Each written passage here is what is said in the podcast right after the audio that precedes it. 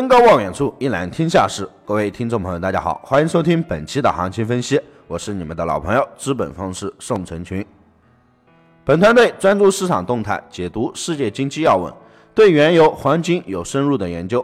我会尽我所能，以我多年的研究经验，带领大家走在市场的前端，给到大家帮助。首先看到今天的市场行情。当前，投资者正将目光转向下一届的美联储主席提名人，周二的一个国会听证上，聆听更多关于这位准主席对于美国未来货币政策发展方向的一个看法。此外，美国总统特朗普也将在周二的一个会务参议院讨论如何通过税改立法议案事宜。尽管市场情绪上整体是不佳。但是似乎最多仅仅是能够令金价相对稳固，而并不足以实现上破。不过，从金价短期整体的一个走势来看，还是倾向于上行的。一千二百六十到一千二百七十区域仍然是稳固的支撑，不跌破这个区域就难以转为看跌。从基本面上，当前也缺乏不利金价的因素，美国税改方面缺乏新的进展。这使得美元难以走强来打压金价，再加上全球市场情绪也略显脆弱，金价预计还是会继续获得一定的支撑。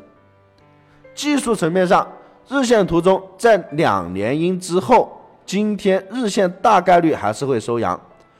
目前日线实体部分突破了 MA 六十附近的一个一千二百九十一一线的关键阻力，上方空间是有望打开。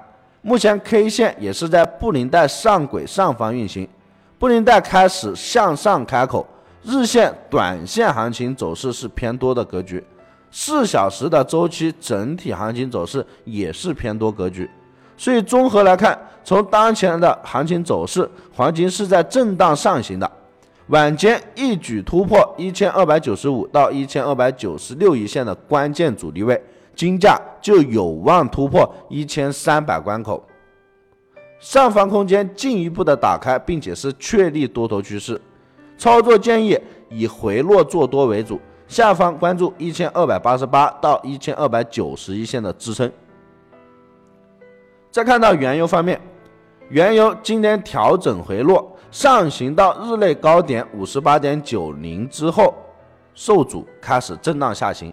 在触及五十六点三二美元低位之后，小幅拉升，再一次的转跌，目前已经跌破了五十八美元关口。技术面上，日线图中，日线形成四连阳的一个强势形态之后，目前日线收中阴，日线大概率是结束了一个连阳的格局。日线在触及布林带上轨阻力后回撤。目前实体部分跌破了 MA 五的支撑，短期是有望进一步下行的。综合来看，原油在连续冲高近两年的高点之后，多头后继乏力，今天回撤力度是偏大的。目前是调整还是回调还有待确认。短线操作上，调整思路以逢高做空为主。以上就是本期的全部内容，感谢大家收听。希望大家点击订阅，持续关注本人。我们下期再见。